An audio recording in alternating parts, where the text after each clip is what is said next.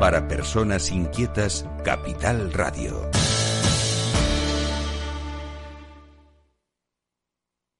Inversión inmobiliaria con Meli Torres.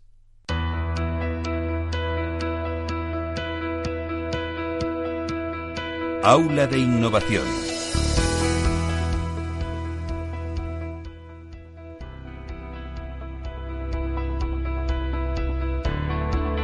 Nuestra sección de Aula de Innovación queremos acercar cada jueves el sector inmobiliario a la innovación y para ello contamos con Vía Celere, empresa pionera y referente en este campo con 14 certificados de I+D y más de 45 innovaciones en sus más de 11 años. Comprar una casa es una de las decisiones más importantes de nuestra vida. Durante el proceso de compra surgen dudas sobre muchos conceptos. Para resolverlo, y Acelere ha creado la Wikicasa, donde semanalmente te contaremos en nuestra aula de innovación terminología relacionada con el sector inmobiliario. Y para hablar de las guías o ebooks, tenemos a Lucía Aldeanueva, técnico de marketing digital en Vía Acelere. Buenos días, Lucía. Buenos días, Meli. Encantada de estar hoy aquí contigo. Bueno, Lucía, ¿qué son las guías o ebooks en Vía Acelere y qué misión tienen? Meli, las guías o ebooks, eh, como todos sabéis, es un libro archivo de formato digital especialmente maquetado para ser leído e interpretado por dispositivos electrónicos, ya sea ordenador, una tablet, un móvil. Este formato nos ayuda dentro de una estrategia de marketing a fidelizar al consumidor porque creamos contenido con el objetivo de atender y resolver necesidades de nuestra audiencia. Tan importante es saber qué contenidos demanda nuestro usuario como saber cómo ofrecerle esos contenidos. Con las guías o ebooks, nuestra misión es muy clara. En Vía dentro de nuestra estrategia de marketing digital, trabajamos el inbound marketing, una técnica diseñada para atraer a potenciales clientes y fidelizar a los que ya tenemos. Su principal objetivo, Meli, es captar al usuario mediante contenidos relevantes y no intrusivos o que les pueda resultar molestos. Es decir, es hacer que sea el usuario quien encuentre a Vía Celere y no nosotros a ellos. La finalidad de crear un contenido con este formato es darle a nuestro usuario el contenido más profundo sobre algún tema de su interés. Un ebook o guía es una buena forma de convertir a nuestro usuario que ha leído un post en un lead. Aclararme que el término lead en este contexto lo utilizamos para referirnos a aquellos contactos que nos han dejado sus datos a través de una de nuestras landing page a cambio de un contenido de su interés. Por lo tanto, son contactos que voluntariamente pasan a formar parte de nuestra base de datos. Crear un ebook Mary es un proceso muy complejo que requiere grandes dosis de planificación. Hay que hacerse muchas preguntas antes de llevarlo a cabo, como por ejemplo, ¿cuál es el objetivo que perseguimos? ¿A quién queremos alcanzar? O cuál es el tema a tratar. Cuantas más preguntas nos hagamos, mejor será la planificación de nuestra guía o ebook. Sí, Lucía. ¿Y cuándo incorporasteis las guías o ebooks en vuestros formatos de comunicación? Pues Meli, este formato lo elaboramos desde finales del año 2017, con el objetivo de compartir nuestros conocimientos con el sector inmobiliario y temas relacionados con él de una manera diferente. Y es que las guías o ebooks, de una forma muy rápida y ágil, nos facilitan estar al día de las novedades del sector y de la compañía. En Vía Celere, a través de las guías o ebooks, ayudamos a conocer todos aquellos detalles que necesitan saber nuestros clientes cuando compran una vivienda. Sabemos que se trata de una de las decisiones más importantes de su vida y por eso queremos apoyar lo máximo posible a los compradores. Lo más importante, Emily, en un proceso de inbound marketing son las personas y su ciclo de compra. Es decir, conocer mejor al consumidor y entender sus necesidades para poder darle justamente el contenido que le conviene en cada momento. En el ciclo de compra es clave entender que nuestro usuario pasa por diferentes estados, desde que nos visita por primera vez hasta que lo conquistamos. Según el momento en el que esté, va a necesitar un, un contenido diferente. Estos dos pilares que hemos comentado, tanto las personas como el ciclo de compra, son imprescindibles y son la clave.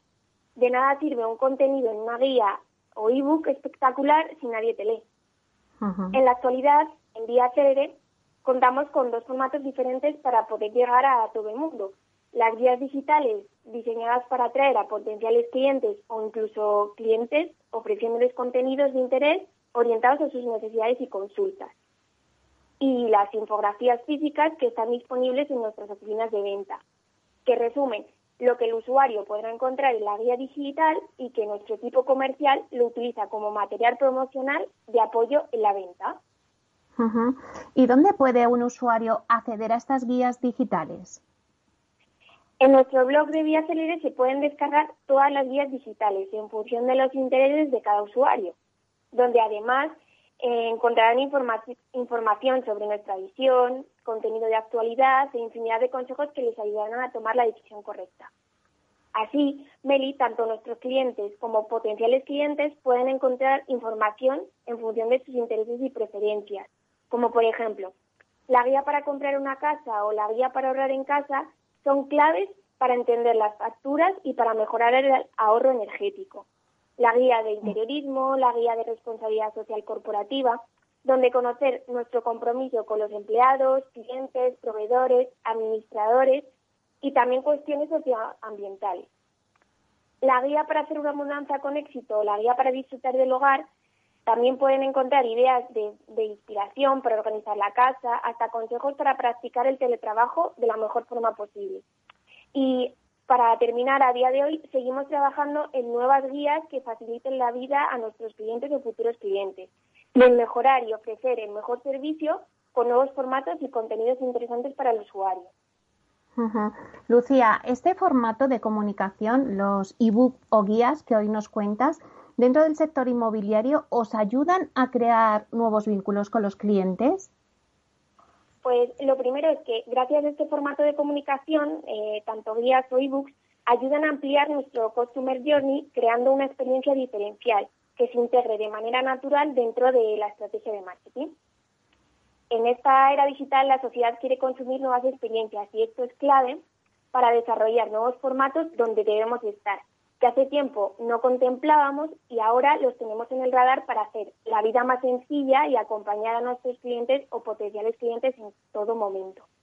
Y por último, a tu pregunta, Eli, efectivamente, creamos nuevos vínculos digitales que nos ayudan a crear nuevas oportunidades de negocio, porque facilitamos información corporativa de Vía Celere y de nuestras promociones inmobiliarias. Entretenemos y sobre todo reforzamos la confianza en la marca con una conexión más íntima y personal.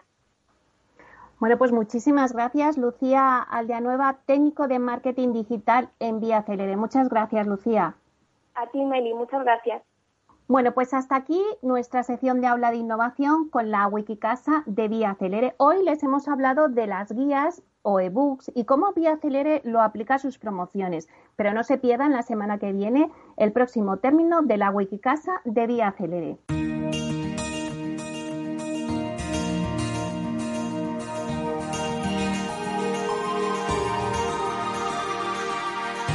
En nuestra sección La Vía Sostenible con Vía Ágora, os contamos la transformación de la vivienda del futuro enfocada en una construcción sostenible como pilar principal.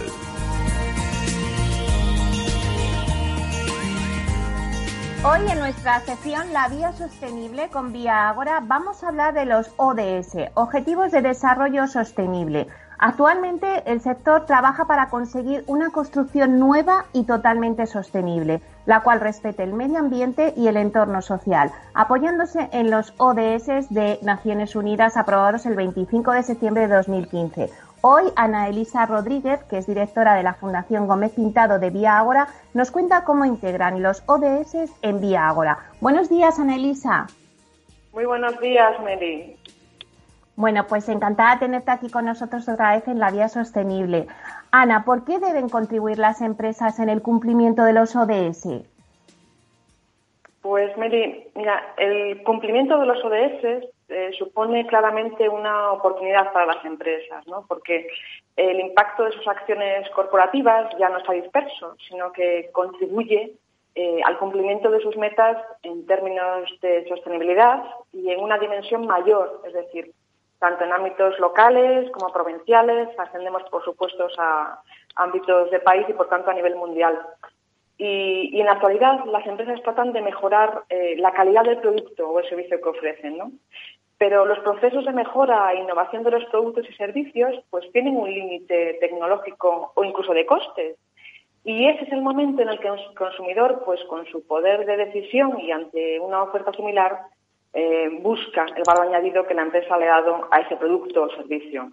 Eh, asimismo, no solo están evolucionando las empresas, sino que también están evolucionando el consumidor. Y cada vez vemos más cómo la calidad del producto ya no son suficientes a la hora de elegir, sino que el consumidor también evalúa aspectos pues, intangibles como la reputación o la responsabilidad social de la empresa. Y por tanto, en ese sentido, la sostenibilidad de los negocios está relacionada con la responsabilidad de la empresa y, ambos criterios inciden en su competitividad. Por tanto, las empresas deben y deben y pueden moralmente establecer eh, una nueva dinámica de trabajo común en la que incluyan el cumplimiento de los ODS en esa cultura empresarial.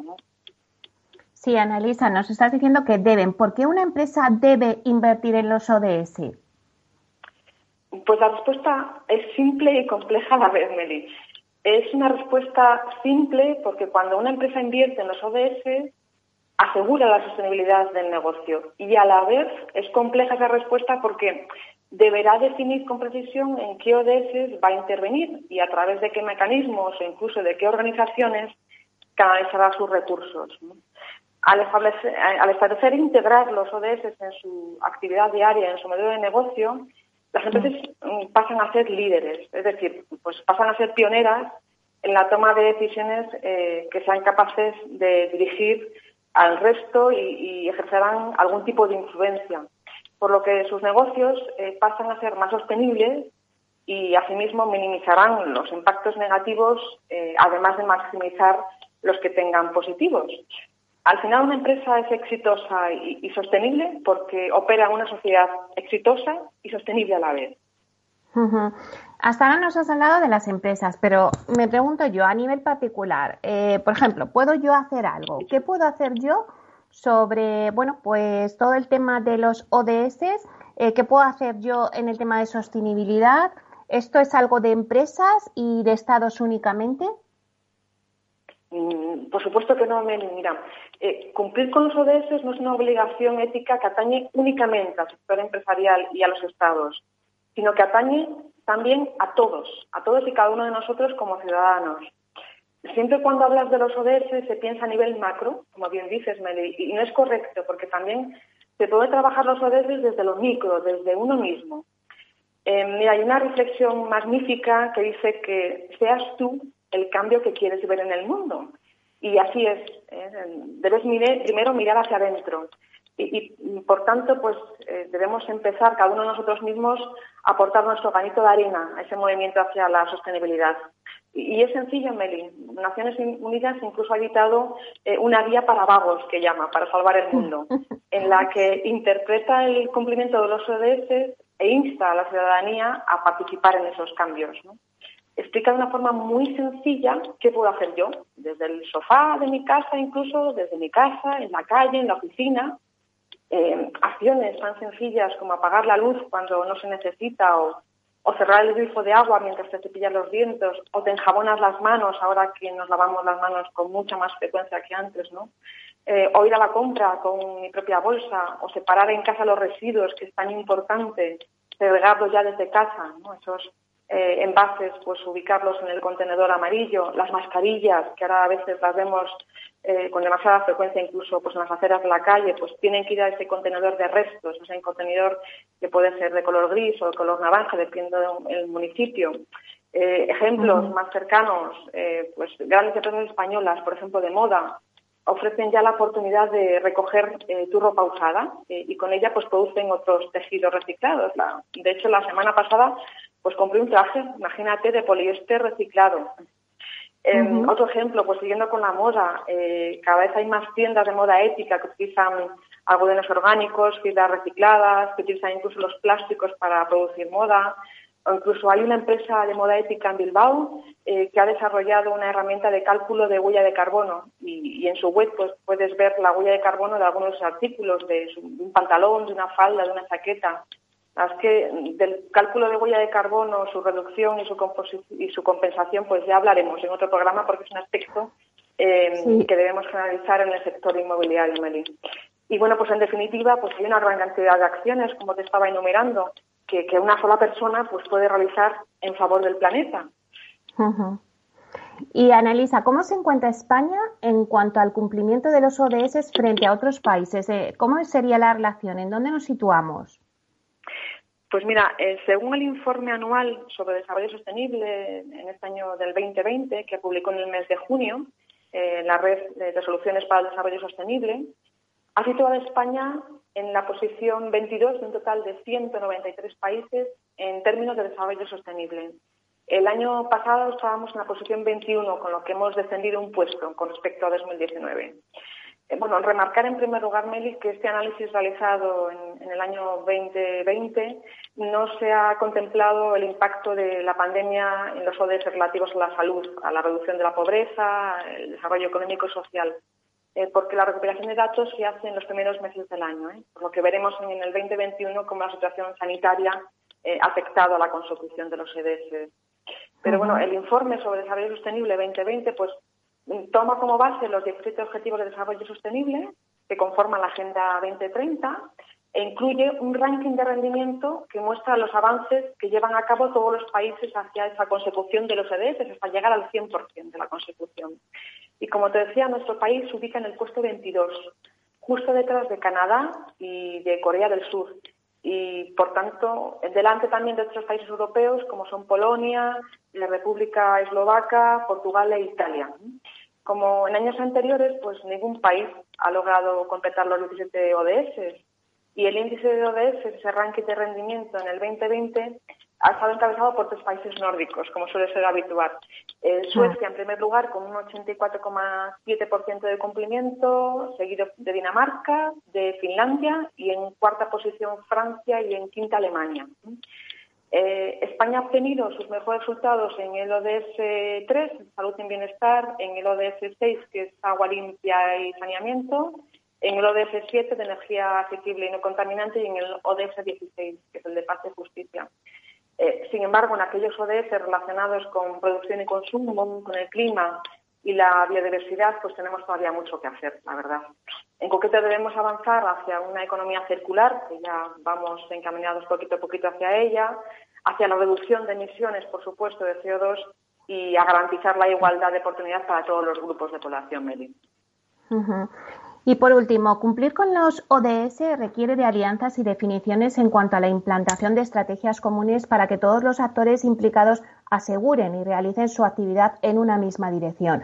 Pero ¿cómo integra Vía Agora estos objetivos en su actividad? Así es, así es, Meli.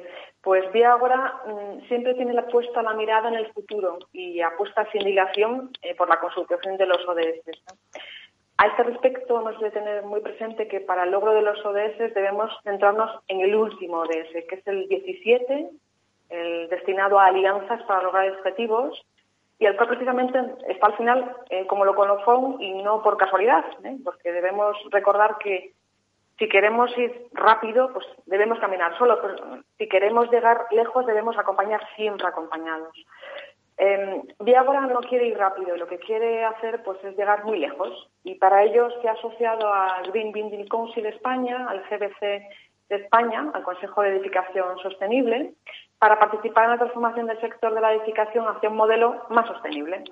Precisamente en la Agenda 2030 insiste en las ventajas y las potencialidades que ofrecen las alianzas y establece una alianza mundial para el desarrollo sostenible a través de los ODS. Por tanto, pues establecer alianzas con otras entidades es esencial, esencial para abordar eficazmente nuestra contribución con los ODS y para ayudar a, eh, la transformación del sector inmobiliario en, pro de la tan necesaria sostenibilidad ambiental, social y económica de la que siempre hablamos. Bueno, pues muchísimas gracias, Ana Elisa Rodríguez, directora de la Fundación Gómez Pintado de Vía Ágora, que nos ha contado cómo integran los ODS en Vía Ágora. Muchas gracias, Ana. Muchas gracias, Meli. Un placer, como siempre, estar con vosotros en la Vía Sostenible y hasta pronto. Hasta pronto.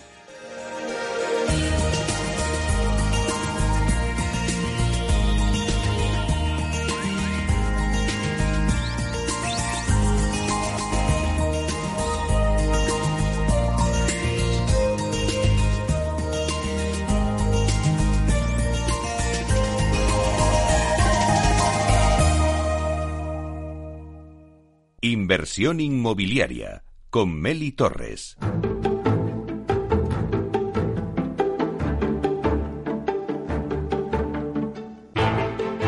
Bueno, pues seguimos hablando de sostenibilidad y es que en Hábitat Inmobiliaria apuestan firmemente por la sostenibilidad. Tenemos con nosotros a Carlos Eignen, director de Producto e Innovación de Hábitat Inmobiliaria, que nos va a avanzar la iniciativa que han llevado a cabo en Hábitat. Buenos días, Carlos.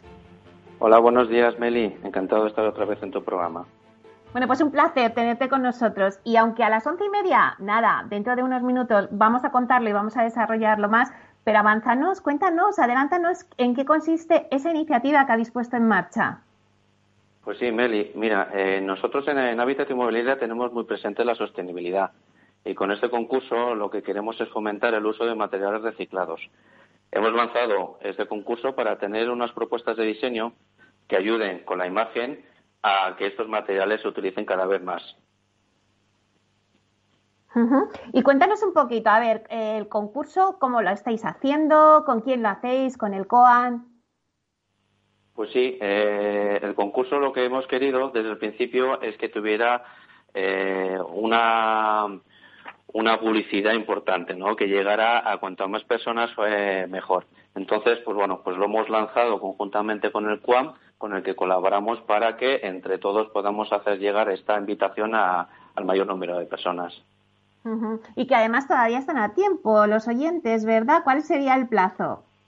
Sí, todavía estamos a tiempo. El plazo para que se puedan presentar las propuestas es el día 6 de noviembre. O sea que aún estamos a tiempo y sobre todo lo que el, concurso eh, en lo que consiste es en que hagan propuestas para diseñar las zonas comunes de las promociones de hábitat, que es importante comentarlo. Sí, Sí, ahora eso seguramente lo podremos eh, ampliar un poco más. Lo que queremos nosotros, pues en las zonas comunes de nuestras promociones, que es lo primero que se ve cuando se entra en la promoción, pues que tenga ese impacto, esa, esa visual de que tengamos un mobiliario de diseño y también podamos decir que es utilizando materiales reciclados, ¿no? En aras de apoyar la sostenibilidad. Bueno, pues es una gran iniciativa. La verdad es que seguís apostando por la sostenibilidad. Es vuestro referente en Hábitat Inmobiliaria y prueba de ello, pues este concurso que habéis lanzado y que ahora, en breve, en unos minutos, pues después de la publicidad, nos vas a contar con más detalle. Bueno, Carlos, pues te esperamos nada. En unos minutos estás con nosotros otra vez. Muy bien, muchas gracias. Venga, hasta ahora. Hasta luego.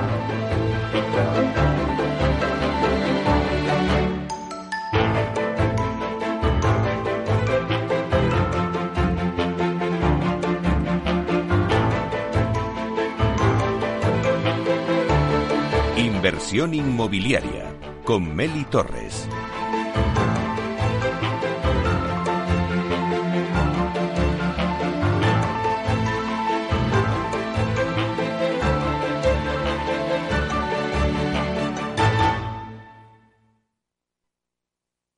Si no tuvieras beneficios invirtiendo tu dinero, ¿te cobrarías?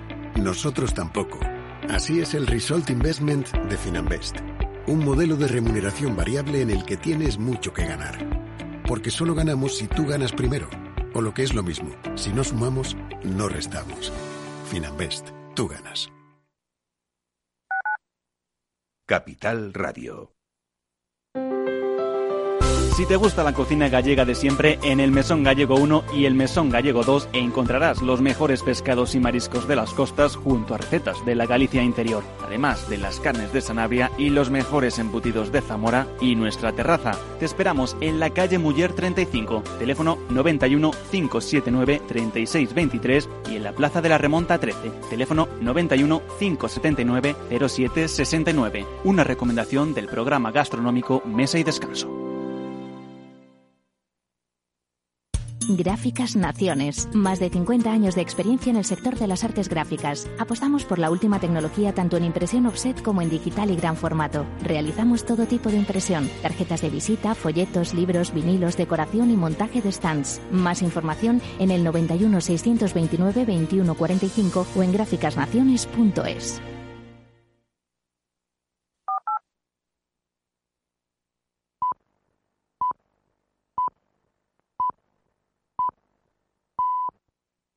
Inversión inmobiliaria con Meli Torres.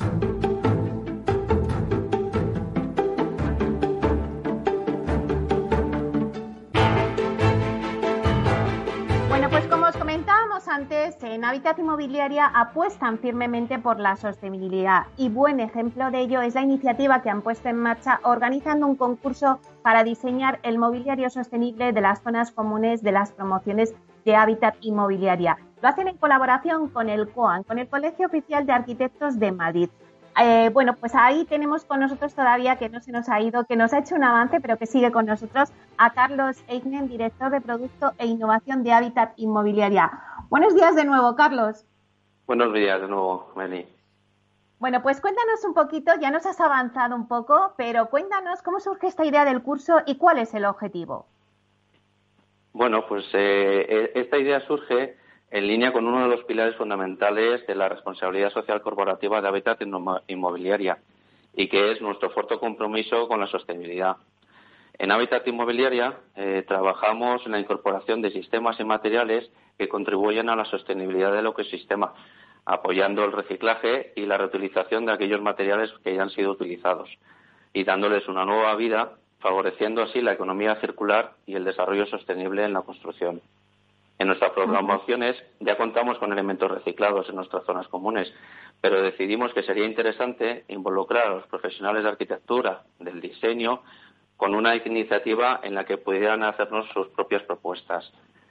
Además, para el concurso eh, contamos con la colaboración del Colegio Oficial de Arquitectos de Madrid y también con la empresa Unadis Recicla, que es una empresa con la que hemos llegado a un acuerdo y está especializada en, este tipo de diseños reciclados. En este caso concreto, el objetivo del concurso es fomentar el uso de los materiales sostenibles y contribuir en el diseño de nuestro mobiliario de las zonas comunes. Bueno, pues la verdad es que es una iniciativa fantástica, Carlos. Eh, sí que quiero que nos cuentes quién se puede presentar y qué requisitos tiene que presentar en estas propuestas que hagan. Pues eh, para la presentación, nosotros eh, la convocatoria, como ya comentaba, la hemos eh, realizado en colaboración con el CUAM y está dirigida sobre todo a profesionales de la arquitectura y del diseño.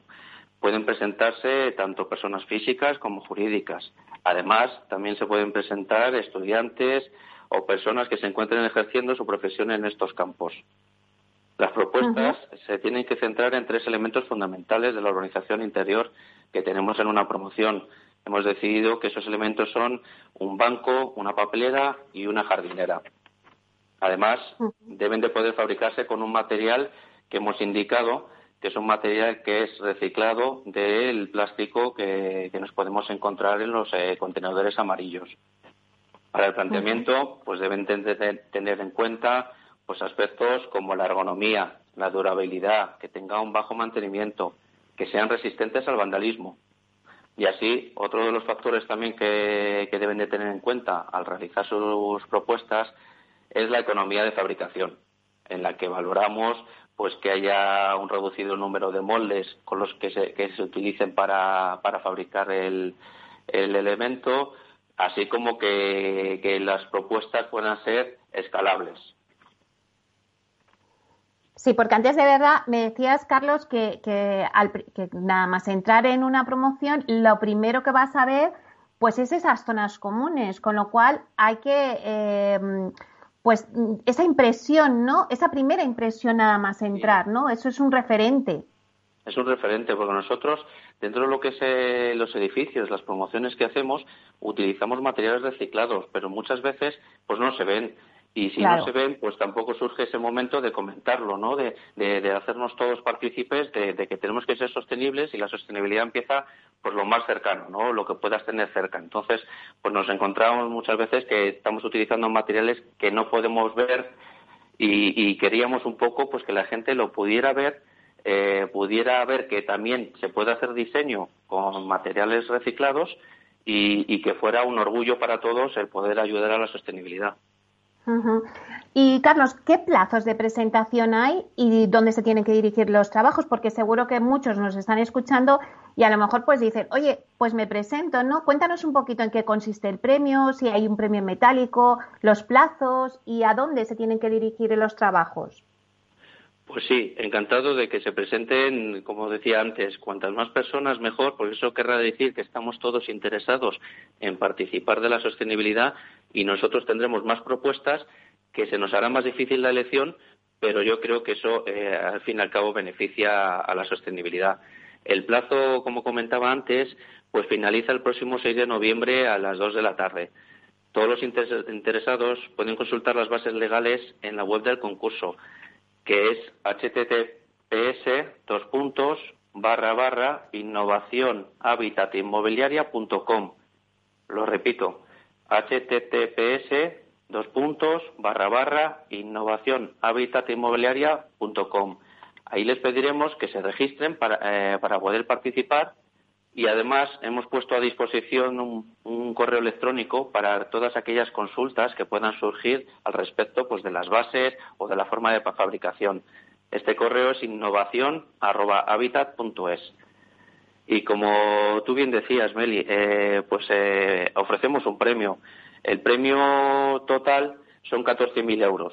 En el caso del que el jurado decida que hay un solo ganador es decir, que, su propuesta de los tres elementos fuera la ganadora.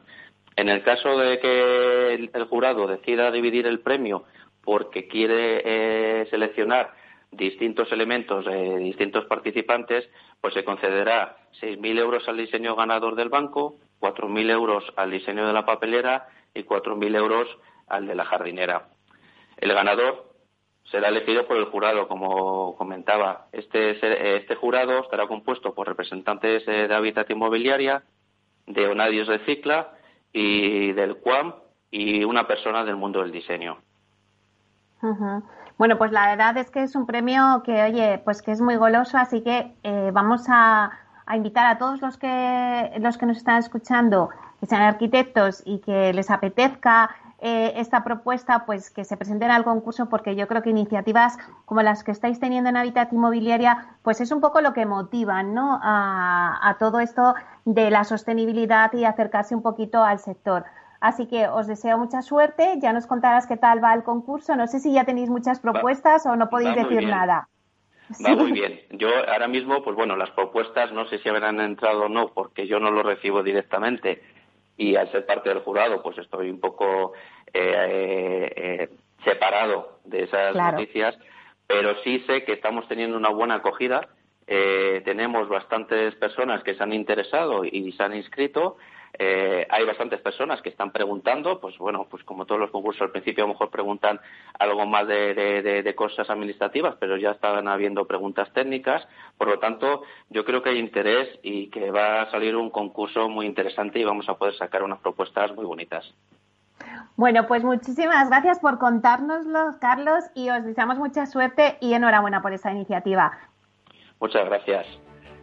Carlos Eichen, director de Producto e Innovación en Habitat Inmobiliaria. Hasta pronto.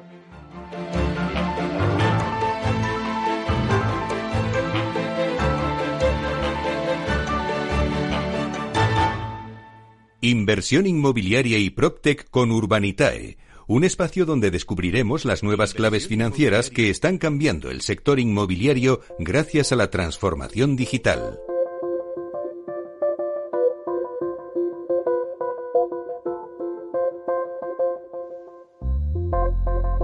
Bueno, pues en nuestro espacio Inversión Inmobiliaria y Proctet con Urbanitae vamos a daros las nuevas claves financieras que están cambiando el sector inmobiliario gracias a la transformación digital. ¿Y quién mejor para contarnos qué se cuece en este sector que Diego Bestar, que es consejero delegado y fundador de Urbanitae? Buenos días, Diego. Meli, ¿qué tal? ¿Cómo estás? Buenos días. Encantado de estar aquí otra vez.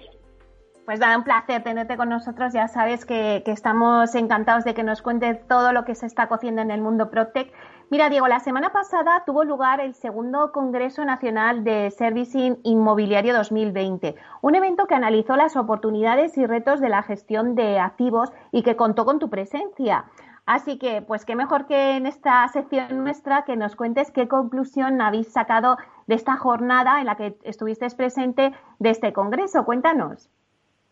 Pues sí, eh, la verdad es que formé parte de, la jornada en un apartado en el que hablamos específicamente de la tecnología ¿no? y de cómo la tecnología pues le estaba eh, facilitando la vida a, los services y, a otros gestores de grandes carteras. ¿no? Y básicamente lo que hablamos, y yo creo que la conclusión de ese debate fue pues que, ahora se está empezando, siempre se ha hablado ¿no? de, la, de la, potencialidad de, de, lo que es el Big Data y, la inteligencia artificial aplicada al, sector inmobiliario, pero ya es algo que, no es conceptual, sino que es muy real, ¿no? Y es parte fundamental del trabajo del día a día de, entidades como Services, que como sabéis, pues tienen eh, carteras de inmuebles, en muchos casos con miles de inmuebles, que, al final pues es la, gran parte del reto de, estas entidades es pues eh, tener la capacidad de mirar entre estas miles de, opciones de, inmuebles ¿no? con sus características cada uno y poder sacar algo destilar de esa gran cantidad de datos pues destilar algo que tenga sentido a la hora de paquetizarlo y poder vendérselo eh, a alguien, por ejemplo, como Urbanitae, ¿no? Entonces, hablábamos un poco de toda la importancia que está, que está teniendo eh, pues la inteligencia artificial y, las nuevas tecnologías para, para dar eh, una información razonable a la hora de paquetizar proyectos inmobiliarios o, activos inmobiliarios. Y, bueno, pues básicamente la conclusión que, que, diría yo es que ya no es algo conceptual, que se hable únicamente como el futuro, sino que es algo que está en el día a día y que es una herramienta tan importante como, como el Microsoft Word o, el propio ordenador, ¿no? A la hora de, trabajar en este tipo de, empresas. Bueno, está claro que la tecnología se ha convertido en un gran aliado en los procesos de venta de cartera e inmuebles, pero si nos centramos ahora en la crisis que tenemos del coronavirus, pues es verdad que, esta, la crisis originada ha llegado a todos los sectores y el Protec no es ajeno a las consecuencias de esta pandemia. Algunas empresas del sector inmobiliario sí que se han visto muy afectadas y han tenido que incluso pues, renunciar a sus planes de expansión. Lo hemos estado viendo pues durante estos meses, ¿no? Pero otras, sin embargo, han visto una clara oportunidad para adoptar herramientas tecnológicas que les permite seguir adelante en un mundo pues mucho más virtual y con menos contacto físico. Esta nueva salida ha llegado a algunos expertos a hablar incluso de una recuperación del sector PropTech en V. O sea, es un poco lo mismo que en el sector de la economía, que sí que dibujamos pues cómo va a avanzar y cómo va a ser esa salida, si en V, en U. Bueno, pues aquí en el sector PropTech eh, hablamos de una salida en V. No sé si estás de acuerdo con esto. Pues mira, estoy en parte de acuerdo y en parte en desacuerdo. Em, y, voy a ser incluso más optimista ¿no? que los que hablan de una, de una recuperación en V, porque muchas plataformas del sector PropTech, incluidas Urbanitae, mm. no han tenido esa caída del primer palito de la V. Es decir, es verdad que yo creo que todos vivimos un, shock inicial, eh, sobre todo cuando, cuando nos confinamos, ¿no? cuando el confinamiento duro en España, pero únicamente probablemente en el primer mes eh, es verdad que muchas plataformas de PropTech que estaban directamente ligadas al, sector turismo, pues eh, lógicamente han vivido una caída muy, eh, muy acentuada, ¿no? pero por lo general, yo te diría que, esta crisis ha servido como un acelerador más que, más que, más que algo negativo, ¿no? Y un acelerador en el sentido de que yo creo que, no hay nadie en el sector inmobiliario que, no piense que las nuevas tecnologías y la digitalización del, sector era necesaria y, estaba en camino, ¿no? Eh, y habiendo ese consenso, básicamente lo que ha ocurrido es que todas las nuevas iniciativas, eh, pues desde algo como lo que hace Urbanitae, ¿no? que es la inversión eh, inmobiliaria a través de una plataforma tecnológica online, a, por ejemplo, visitas virtuales, ¿no? Algo que no tiene nada que ver con, una y otra, pero que están las dos en el sector PropTech. Todo eso se ha visto acelerado. Eh, para darte un ejemplo, en, el caso que, más conozco, ¿no? que es mi propia empresa Urbanitae, la inversión se ha multiplicado desde que desde que salió eh, desde que empezamos con la crisis del coronavirus, ¿no? Y me consta de otras plataformas que, que bueno pues cuyos servicios de tecnología no solo no han decaído, sino que también se han multiplicado, ¿no? Entonces Sí diría que en la anterior crisis que vivimos en España, eh, la bomba cayó justo encima del sector inmobiliario.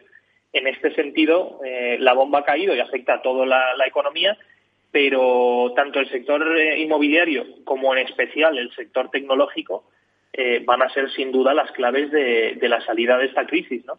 y, insisto, esto todo lo que, lo, lo que hace es acelerar las tendencias y acelerarlas de forma dramática. ¿no? Yo he leído estimaciones por ahí que hablan de que, por ejemplo, una tendencia que no tiene nada que ver con el PropTech, ¿no? Pero que es lo de trabajar desde casa, el trabajo en remoto. Ah. Pues esto ya se veía venir. Pero claro, eh, lo que está ocurriendo ahora mismo con los confinamientos ha hecho que se acelere probablemente en, un estimado de tres a cinco años, ¿no? Lo que íbamos a tardar unos tres a cinco años en llegar, pues ha llegado de golpe y porrazo porque nos lo han impuesto. Eh, y ahora se ve la viabilidad ¿no? de, poder trabajar en remoto en muchos, en muchas, en muchos ámbitos. Con lo cual, la tecnología en este sentido y el PropTech ha, sido acelerado, vamos, de, forma dramática. Antes decías, eh, Diego, que bueno, pues que la inversión se ha duplicado en vuestro caso, se ha multiplicado, decías, en vuestro caso en Urbanitae.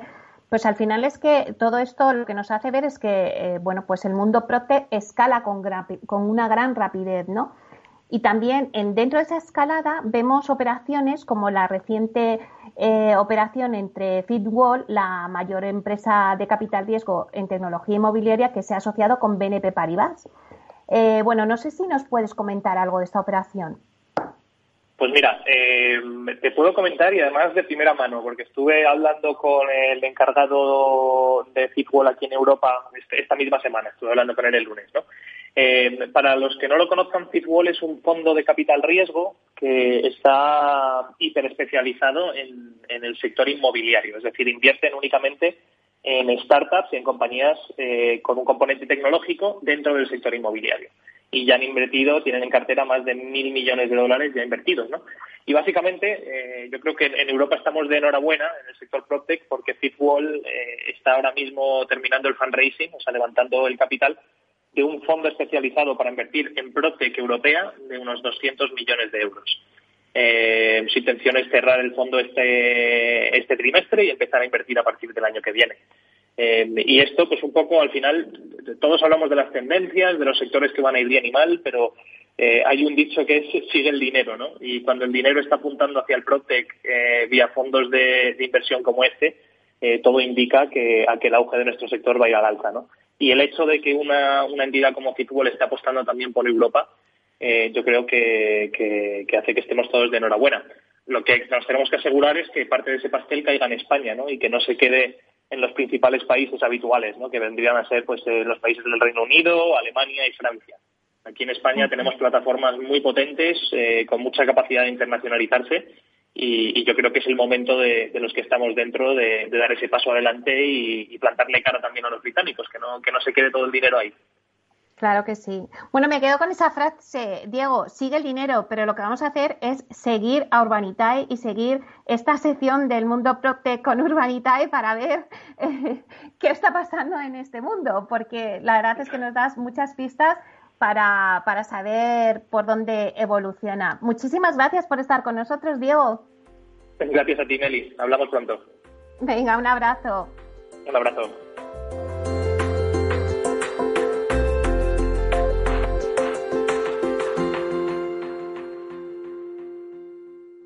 Es el momento del análisis.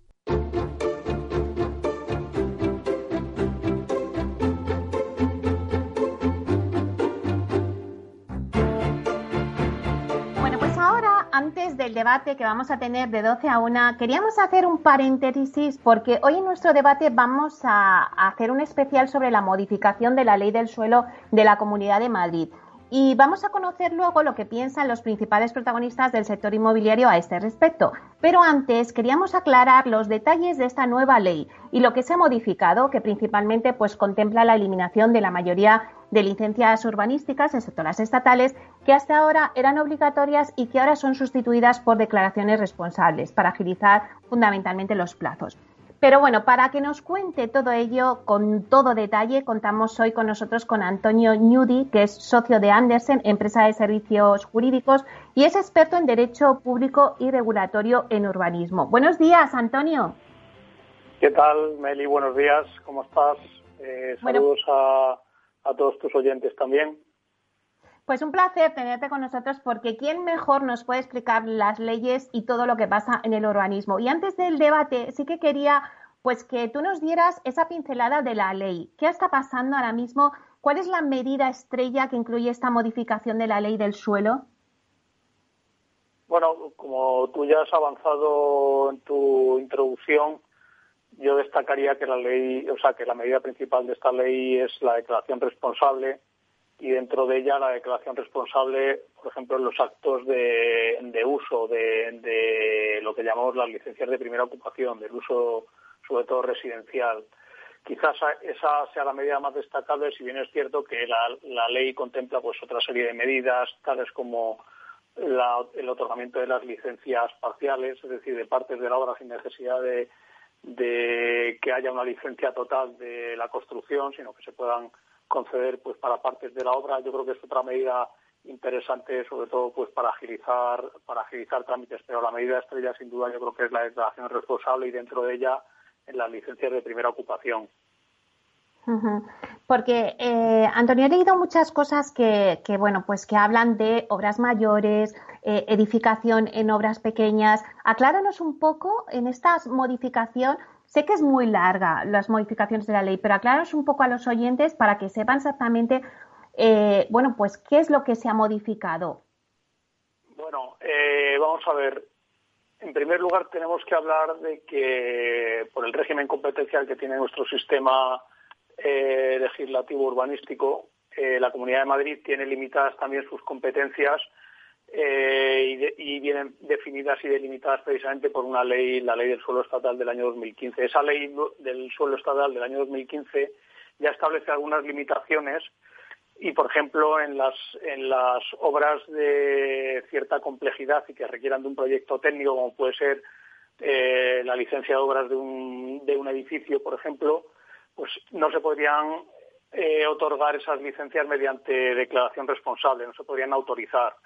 Eh, por otro lado, tenemos la directiva europea, que es la que enmarca eh, todo este tipo de regulaciones y de autorizaciones y que lo que obliga es a transponer en nuestra legislación las directivas esas, en este caso la del año 2006, llamada o más conocida como directiva Bolkestein. Con esa directiva lo que se pretendía es liberalizar precisamente el régimen de autorizaciones y que las autorizaciones previas, es decir, lo que conocemos como una licencia, antes de ejercer determinada autorización, actuación necesitamos una autorización previa, que es una licencia, y las declaraciones responsables, que son un control a posteriori que hace la Administración y que es el propio interesado el que, presentando una declaración responsable diciendo que cumple con la normativa, puede ejercer tal actividad. Hasta ahora se está aplicando sobre todo al régimen de actividades económicas y ahora con este, esta modificación legislativa de la Comunidad de Madrid lo que se pretende es que se siga eh, abundando en ese procedimiento de declaraciones responsables a otros actos administrativos. En este caso serían, pues por ejemplo, las licencias de primera ocupación y las licencias de obra, pero de escasa entidad, que no requieren de un procedimiento técnico. Por lo tanto, eh, y en resumen, para una obra mayor, por ejemplo, se va a exigir y se va a seguir exigiendo una licencia previa que debe otorgar la, autoridad competente, que en este caso son los municipios. Bueno, es que nos lo estás explicando también, de verdad, Antonio, que estamos entendiendo más cosas, pero ¿crees que con esta medida se conseguirá liberalizar el sector urbanístico en Madrid? Bueno, yo, eh, yo creo que la Comunidad de Madrid está haciendo un, gran esfuerzo en acometer reformas legislativas, sobre todo ahora también auspiciadas un poco por la situación económica que nos vamos a encontrar como consecuencia de la, de la pandemia. Y aunque ya estaba en la agenda de, la Comunidad de Madrid el llevar a cabo una modificación de la ley del suelo, eh, de momento estas medidas sí que contribuyen en cierta manera pues a lo que tú has llamado liberalizar, que, que yo más bien hablaría de desburocratizar trámites administrativos, de agilizar esos procesos administrativos y que en definitiva eso lo que significa es un impulso a la reactivación económica porque los procesos pues se hacen en, mucho menos tiempo y con, y con cierta seguridad jurídica de cuándo se van a conceder. Eso al final lo que propicia es crear un, entorno, en mi opinión, eh, más seguro en cuanto a los plazos de, inicio pues de las operaciones urbanísticas, de las obras y en definitiva pues una mejora en un impulso económico al sector. Eso podemos llamarlo liberalización, pues en cierta medida eh, sí que constituye una liberalización del suelo, pero sobre todo, insisto, lo que crea es un marco donde se puedan ejercer las actividades de una manera más segura y más rápida. ¿Y cuáles son los plazos para que se pueda aplicar esta modificación? Esta, esta modificación que, que fue publicada en el, en el Boletín Oficial de la Comunidad de Madrid el día 15 tiene un plazo de entrada en vigor de 20 días, que se llaman de vacatio legis, y, por lo tanto entrará en vigor el 4 de noviembre de, de, este año, ¿no? en muy pocos días. Eh, es verdad que la disposición adicional segunda de esta, de esta ley contempla que en el plazo de un año sean los, los propios municipios deban adaptar sus propias ordenanzas municipales a esta nueva a esta nueva ley, es decir, eh, las ordenanzas de los municipios que no contemplaban, por ejemplo, la concesión de licencias de primera ocupación por este procedimiento de declaración responsable, pues deberán adaptar su normativa municipal a la nueva ley. Pero ello no significa que no entre en vigor el día 4 eh, de noviembre, es decir, habrá un proceso de adaptación pero desde el 4 de noviembre ya deberán aplicar los ayuntamientos la legislación eh, que contiene esta modificación de la ley del suelo. Bueno, pues Antonio, muchísimas gracias por anticiparnos un poquito antes del debate en qué consiste la ley, cuáles son los detalles que han cambiado eh, para dar paso ahora a todas las opiniones de, los expertos del sector, a ver si están a favor de esta ley y, como tú dices, si hay que hablar de burocratizar más que de liberalizar. Muchísimas gracias, Antonio. Pues muchas gracias a ti, Meli, y seguro que será un debate apasionante y muy interesante. Gracias. Antonio Ñudi, socio de Andes en empresa de servicios jurídicos y experto en Derecho Público y Regulatorio en Urbanismo. Hasta pronto, Antonio. Adiós, buenos días.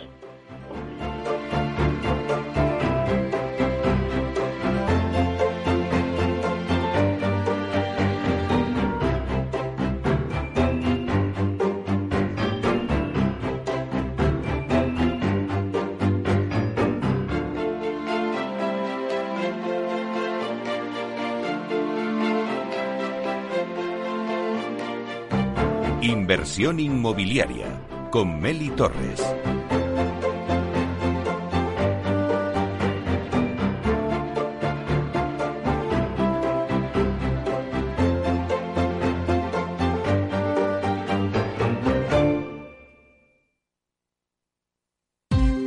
Ya no estamos en la era de la información, estamos en la era de la gestión de los datos y de la inteligencia artificial.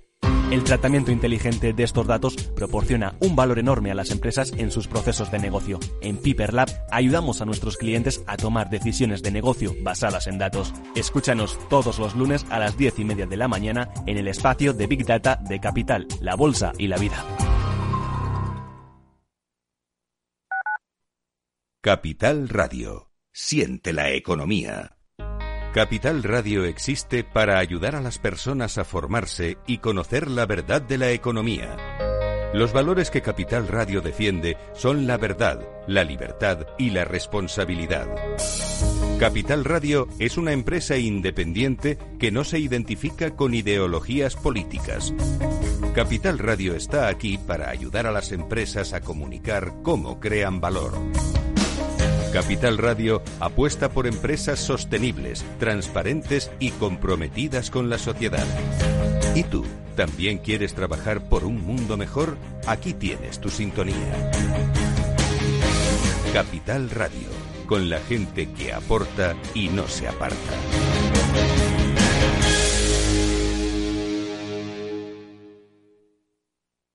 Disfruta de la mejor cocina gallega en Montes de Galicia. Todo un clásico moderno en el barrio de Salamanca. Disfruta de la variada dieta atlántica, de las mejores carnes y pescados tratados con respeto y transparencia y regados con una de las mejores bodegas de la zona. En grupo, en familia o en pareja, Montes de Galicia te ofrece el espacio perfecto en cada ocasión. ¿Tienes dudas de cómo se va a comportar el mercado? ¿No sabes dónde poner el stop loss o si ese valor superará la resistencia? Todos los días, de 9 y media a 10 de la mañana con Luis Vicente Muñoz y de 6 a 7 de la tarde con Marta y Cern, los mejores analistas están en Capital Radio. Envía tu consulta a oyentes@capitalradio.es, una nota de voz a nuestro WhatsApp 687 050 600 o si quieres participar en directo, llama al 91 283 3333. Capital Radio, Economía.